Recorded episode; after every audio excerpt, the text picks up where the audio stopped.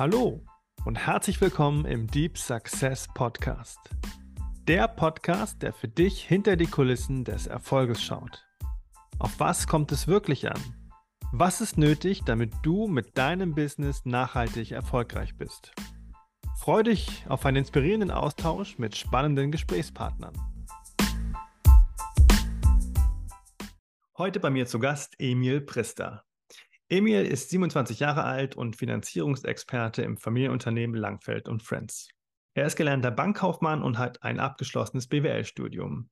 Bereits in frühen Jahren interessierte sich Emil für Zahlen, logische Zusammenhänge und die Wirtschaft, sodass der Weg in die Finanzwelt schon fast vorgezeichnet war.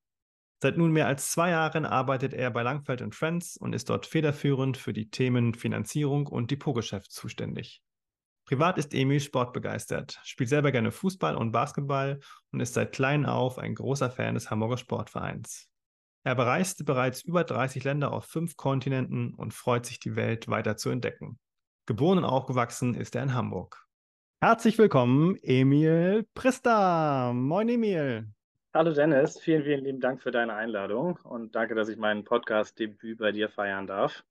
Ja, vielen Dank, dass du es angenommen hast. Ich bin ganz gespannt und ich finde es cool, gerade weil du es noch nicht gemacht hast, dass du einfach gesagt hast spontan, ey, klar, machen wir das. Wollte ich immer schon mal machen, finde ich cool. Ja, natürlich gerne. Ich höre ja selber auch gerne Podcasts, deswegen das Prozedere kenne ich schon. Selber mal dabei zu sein, ähm, ist natürlich noch ein bisschen anders, aber ich freue mich drauf. Ja, mega.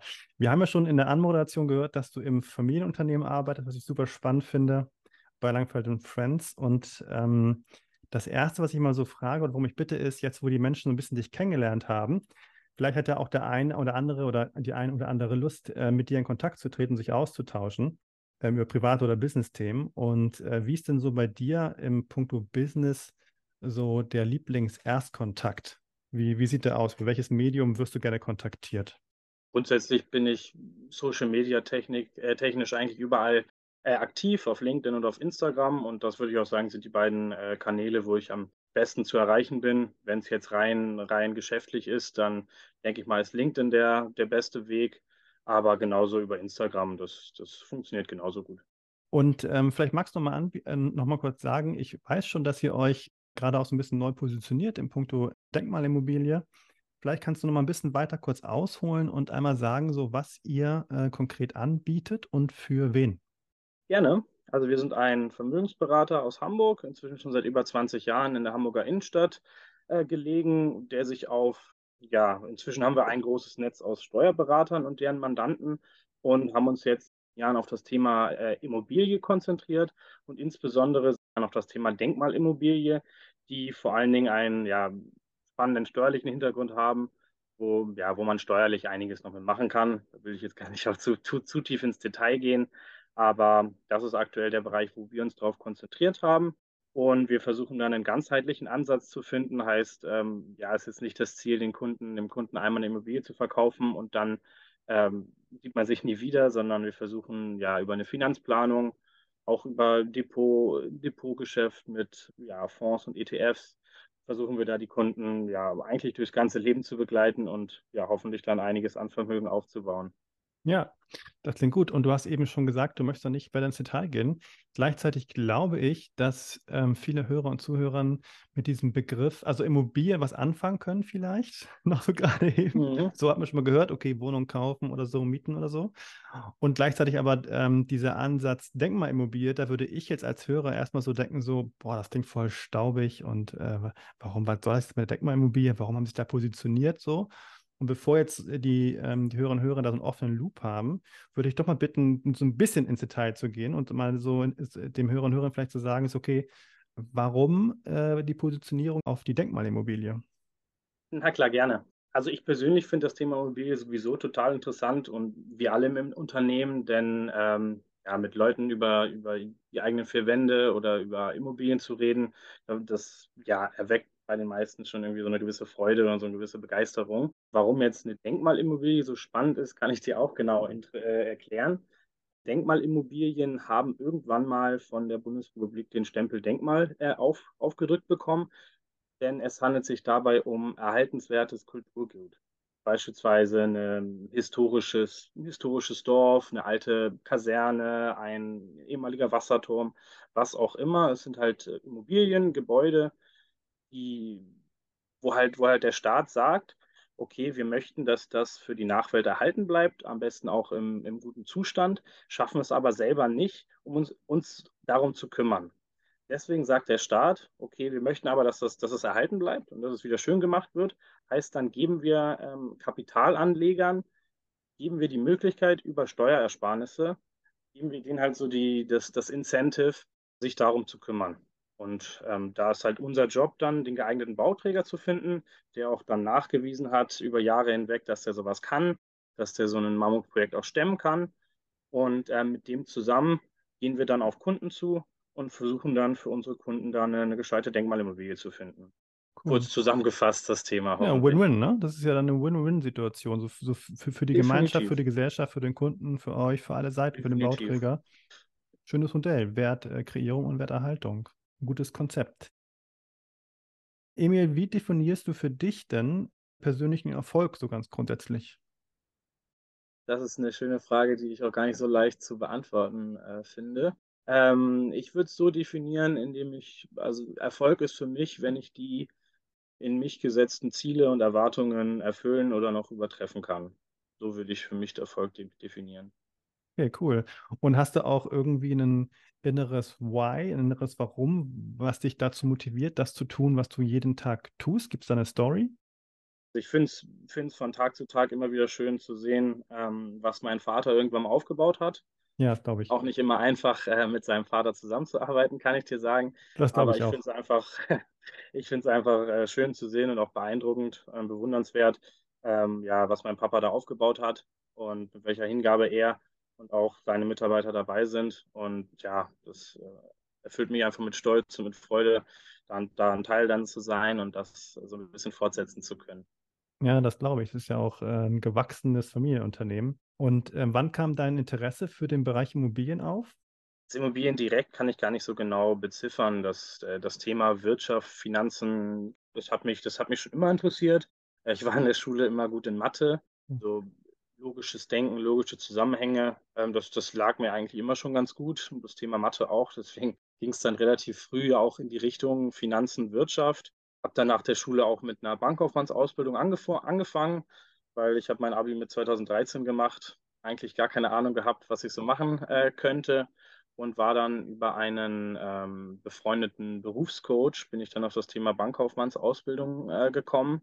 Ähm, der hat mich so ein bisschen ja, auf die Idee gebracht, habe ich mir das mal angehört, habe da ähm, da mal vorgestellt, fand das alles ganz spannend. Dachte mir dann auch, okay, die Ausbildung geht nur zwei Jahre, das ist jetzt nicht, äh, ist jetzt kein Jurastudium. Und ja, dann kam das immer weiter und ja, bin auch froh, dass ich mich für den Weg entschieden habe.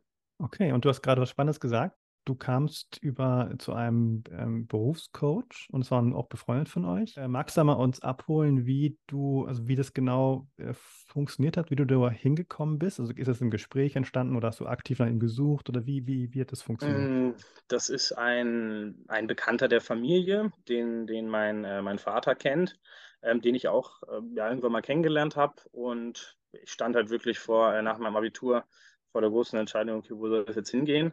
Ähm, dabei hat, ah, stehen ja irgendwie viele junge Leute immer davor und wissen ja, nicht klar. so ganz, was sie dann machen sollen. Ähm, ich war einer davon. Das sah dann so aus, dass ich ihn, ich glaube, im ein-, zwei Wochen Turnus für einen Monat lang äh, besucht habe bei ihm im, im Büro. Wir haben ähm, so eine Art Stärken-Schwächen-Profil erstellt, um zu gucken, okay, wo sind meine Neigungen äh, und meine Interessen und haben dann versucht, eine Ausbildung, ein Studium oder halt einen Job zu finden, wo die Schnittmenge aus ähm, das, was ich gut kann und was ich auch gerne mache, wo die möglichst groß ist. Ah, ja, okay. kann ich jedem nur empfehlen, weil manchmal kommt man ohne externe Hilfe auch nicht weiter. Ja, klar. Würdest du, wenn du jetzt zurückguckst, ich glaube, du bist jetzt 27, richtig? Genau, 27. Genau, 27. Würdest du, wenn du so deinem 20-jährigen Ich äh, rückblickend das so diese anschaust, Würdest du dem irgendeinen Tipp geben, äh, was er vielleicht anders machen darf? Auch eine schöne Frage.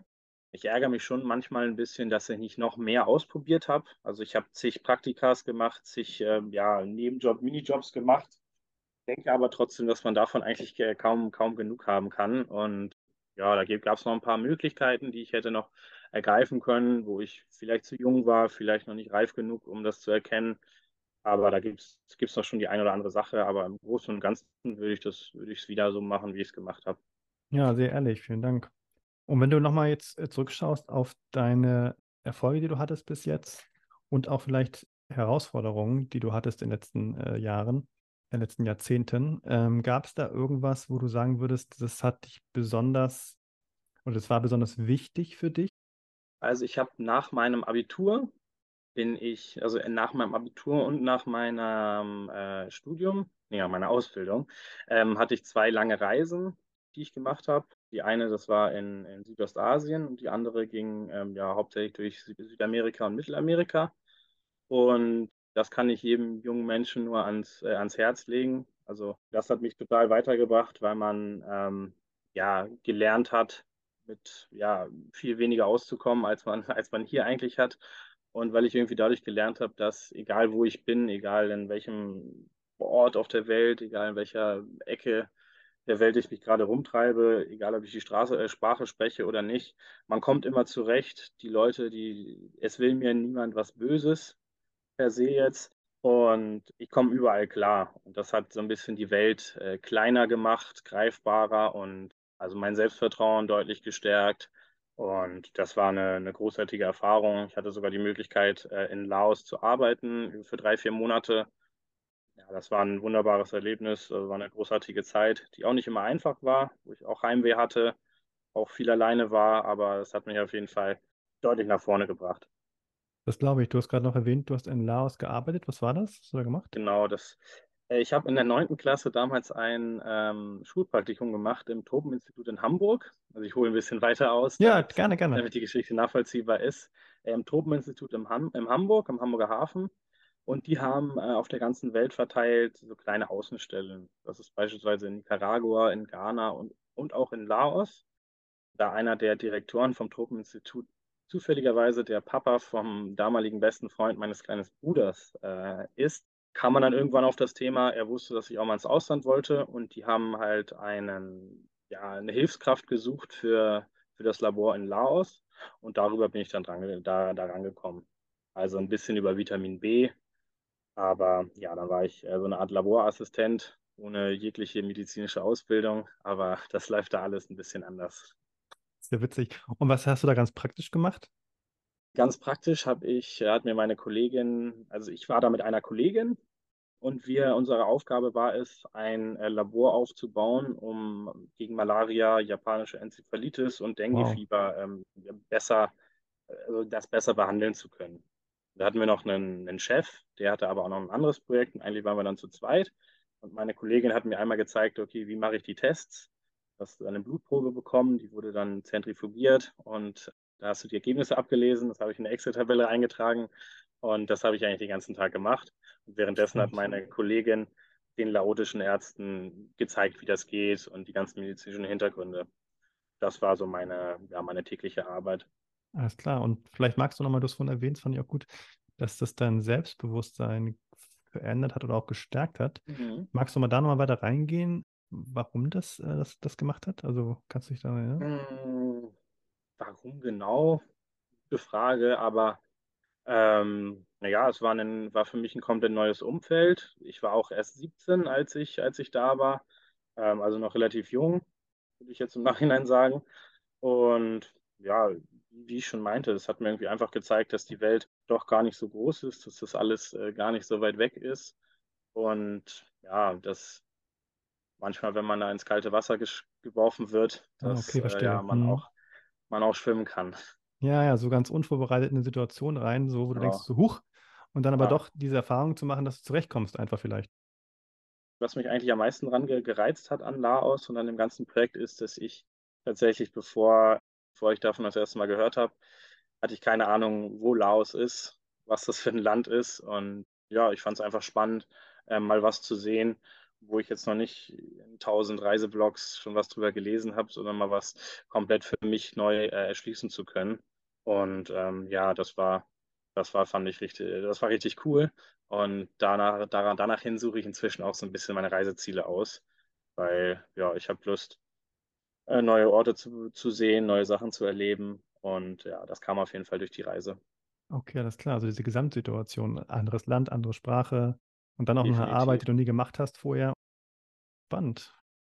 Wie machst du weiter, wenn du mal irgendwie so einen Tag hast, wo du so ein, ja, so ein bisschen so eine Dämpfung hast, Energietief? Hast du da irgendwie eine Strategie, wie du da weitermachst für dich?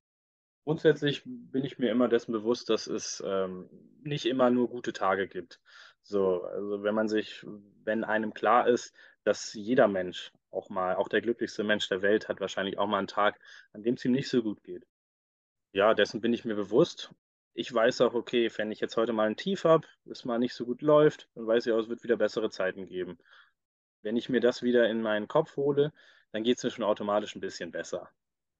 Dann ist der Tag jetzt vielleicht wird jetzt nicht der schönste, den ich jemals hatte, aber ich weiß, ist, morgen kommt wieder ein neuer Tag. Starte wieder bei Null und vielleicht wird der morgige Tag der beste Tag in meinem Leben. Ich weiß es nicht. Das klingt auch ein Stück weit, als würdest du es einfach äh, annehmen in dem Moment, ne? Zu sagen, es ist okay, wie es Genau, ist und ich mache das Beste aus der Situation und mit dem Bewusstsein, hey, es wird auch wieder vorbeigehen, so wie so, ein- wie so ein Regenschauer im Prinzip so ein bisschen. genau. Also ich bin immer der Meinung, ohne Licht, äh, ohne, ohne Schatten gibt es kein Licht. So, und ähm, wenn man nicht, wenn man nicht mal äh, schlecht drauf sein äh, darf, dann woher, woher merkt man überhaupt, dass einem, dass es einem gut geht dann? Ne? Also wenn ich, wenn ich mal ein richtig schlechtes Erlebnis äh, hatte, dann kann ich die guten Erlebnisse um, umso mehr wertschätzen, meiner Meinung nach. Ja, absolut. Wie bist du zu diesem Bewusstsein gelangt? Das ist ja schon, bist ja schon echt äh, ziemlich Hm, Meta unterwegs auch so. Meta-Bewusstsein. Danke, ich nehme das mal als Kompliment an. Ähm, also ich habe ich hab das Glück, dass ähm, ich durch meinen, durch meinen Papa und auch so ein bisschen durch meine Mama ähm, relativ viel äh, früh in das Thema ähm, Persönlichkeitsentwicklung, Spiritualität reingeraten äh, bin. was ich auch nicht immer toll fand. Ähm, finde es auch immer noch manchmal ein bisschen anstrengend, wenn mein Vater mir davon ähm, ja, Sachen erzählt. Trotzdem ist dort unterbewusst einiges hängen geblieben, wofür ich ihm auch dankbar bin, dass er ja trotz meiner äh, Nörgeleien mir weiter davon erzählt hat. Also ich würde sagen, durch meine, durch meine Eltern bin ich da relativ früh so, ja, Cool. reinge, reingekommen und ja, Das ist wertvoll. Definitiv. Das ist wertvoll, weil es, äh, ich bin da mit, äh, auch mit 20, glaube ich, reingekommen durch einen Zufall und wenn ich so im Nachhinein gucke, mir hätte nichts Besseres passieren können, weil es die Lebensqualität extrem positiv beeinflusst, wenn du so ein bisschen im äh, Meta-Bewusstsein bist, so ein bisschen reflektiert bist und so ein bisschen deine eigenen Impulse und Handlungen ja in der Lage bist, das zu hinterfragen und für dich so selbst zu schauen, okay, warum bin ich eigentlich so, wie ich bin? So, und, und, und natürlich, was du für dich im Innen dann schon erkannt hast, das erkennst du ja auch im Außen sofort, wenn du dich mit anderen Menschen unterhältst. Du gehst ja auch damit in Resonanz. Deswegen finde ich das super wertvoll und super spannend und freue mich, dass du da so früh mit in Kontakt gekommen bist. Das ist echt, ähm, ja, gibt wenig, wenig Besseres, was passieren kann. Äh, wie sammelst du denn jetzt mal unabhängig von deinem Bewusstsein äh, Kraft für dich, so ganz praktisch, um, um äh, mental so für dich deine Ressourcen aufzufüllen? Hast du da irgendwie irgendwelche Rituale oder irgendwas, was du pragmatisch für dich machst? Also um wieder so ein bisschen die Akkus aufzuladen, Genau. ähm, bin ich, bin ich gerne mal alleine, also auch bewusst alleine, weil ich vielleicht auch durch meine Reisen, weil ich auch viel alleine war, aber ich habe irgendwie schon immer, war schon immer ein Typ, der, der ja gerne auch mal für sich ist und ja auch mal die Ruhe braucht, um mal so einen Sonntag sich alleine in den Park zu legen mit einem Buch oder einfach, einfach auch nur so. Das gibt mir unfassbar viel Kraft dann, ähm, das finde ich auch wieder immer wieder bemerkenswert, aber was Musik für eine, ähm, für eine Wirkung auf mich hat oder auf ja, viele Menschen, also auch vor dem Interview habe ich erstmal nochmal äh, Musik gehört, meine Lieblingslieder gehört, um irgendwie in eine, in eine gute und wache Stimmung zu kommen. Ähm, also ja, Musik und so ein bisschen Zeit für mich, aber bewusst Zeit für mich, finde ich. Also ich habe mir zum Beispiel gestern extra nichts vorgenommen, weil ich einfach den Nachmittag auch mal, ja, einfach mal gar nichts machen wollte. Mal einfach, ja, das gute Wetter, Wetter genießen, um mal so ein bisschen abzuschalten. Also Ja, da ziehe ich, ziehe ich meine Kraft her. Äh, Finde ich ist aber auch ein Riesenunterschied, wie du schon meinst, zwischen alleine sein und einsam sein. ja, Also ich finde, man kann auch von hundert Menschen umgeben sein und sich ja, trotzdem einsam fühlen. guter Punkt, guter Ja, Punkt, ja. Hattest du ja. das schon mal für dich? Ja, definitiv. Definitiv. Ähm, könnte ich, könnte ich dir tatsächlich gar nicht genau sagen, in welchem Moment, aber das habe ich auf jeden Fall schon mal gefühlt. Was denkst du denn, ähm, so, was ist so deiner Meinung nach äh, eine der wichtigsten Eigenschaften, die wir ähm, brauchen, um ähm, erfolgreich zu sein?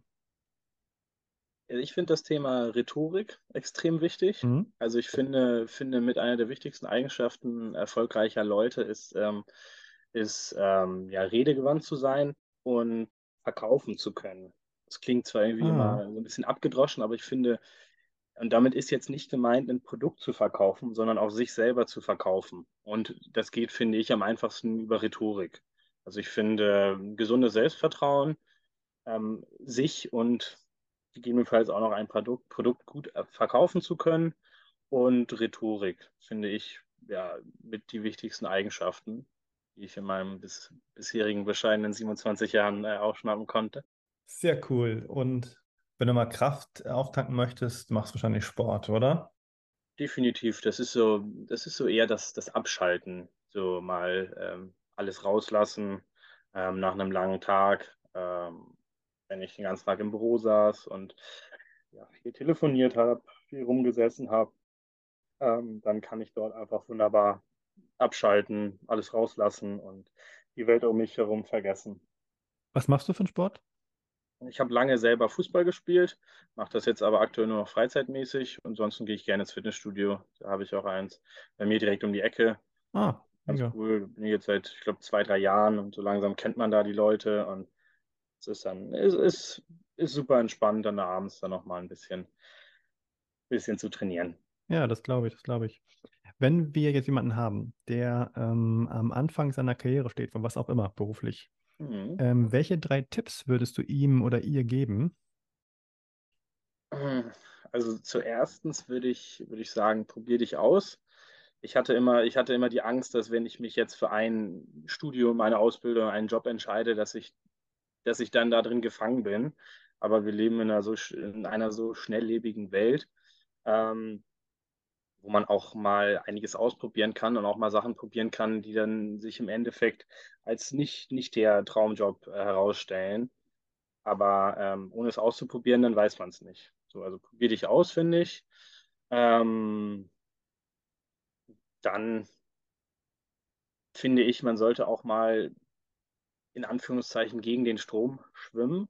Ich habe das Gefühl, dass heutzutage, dass man, dass heutzutage jeder studieren möchte, finde aber, dass ich persönlich in meiner Ausbildung deutlich mehr gelernt habe als im Studium. So, Spannend. also ich kann jedem, kann jedem auch nur ans Herzen legen, ähm, sich auch über Ausbildungen zu, zu informieren, weil ja, das ist, ist eine super Sache. Ich glaube, das gibt es auch so in der Welt äh, nicht wirklich wie in Deutschland. Das ist eine klasse Sache. Ich kann meine Ausbildung als Bankkaufmann, kann ich jedem nur herz, äh, wärmstens ans Herz legen, der sich für das Thema interessiert.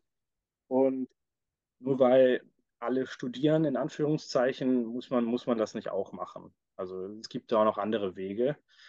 Ähm, und ja, einen dritten Tipp fällt mir auf die Schnelle jetzt tatsächlich gar nicht ein. Vielleicht komme ich da dann im Anschluss nochmal drauf. Ja, alles gut. Du hast gerade noch was Spannendes gesagt, ähm, dass dir die äh, Lehre als Bankkaufmann sehr viel gebracht hat. Ähm, erinnerst du dich daran noch an Teilaspekte, wo du sagst, Mhm. ähm, das äh, hat mich besonders vorangebracht?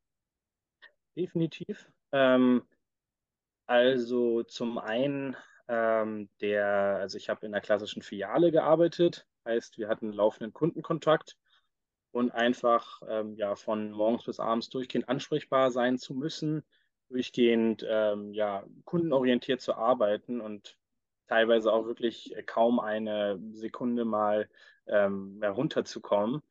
War jetzt nicht unbedingt immer angenehm, hat mich aber trotzdem sehr, sehr viel weitergebracht. Das hat mich deutlich stressresistenter gemacht und ja, hat mich einfach auf ja, vieles super vorbereitet. Und ähm, ja, ich hatte dort auch, Rückschläge natürlich. Auch ein äh, unangenehmes Gespräch mal mit meiner Ausbilderin und meiner, äh, meiner Chefin. Ähm, aber ja, konnte da auch viel mitnehmen und ja, auch einiges über mich lernen. Und ja, sich einfach mal in so einem Job zwei Jahre zu behaupten, hat mich auf jeden Fall deutlich weitergebracht. Resilienz und Bewusstsein habe ich so rausgehört. Genau, das sind, kann man, kann man gut so zusammenfassen.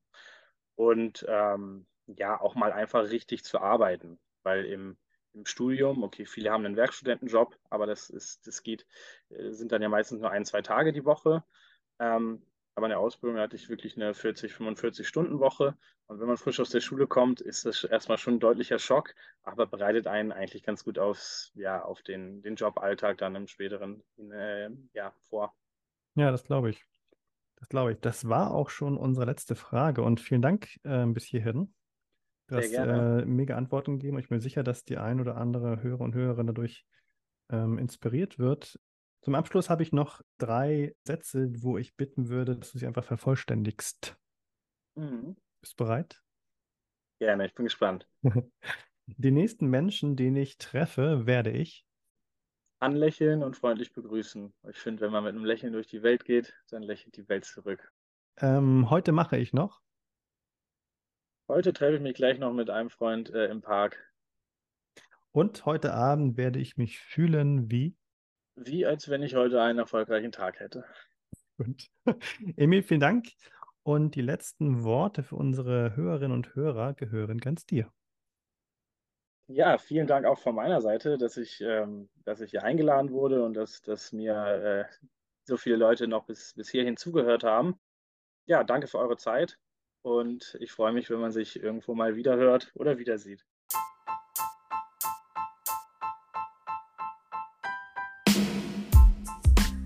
Herzlichen Dank fürs Zuhören. Wenn du jetzt mehr über mich erfahren möchtest, dann geh doch mal auf www.x-consulting.com. Ich freue mich auf dich.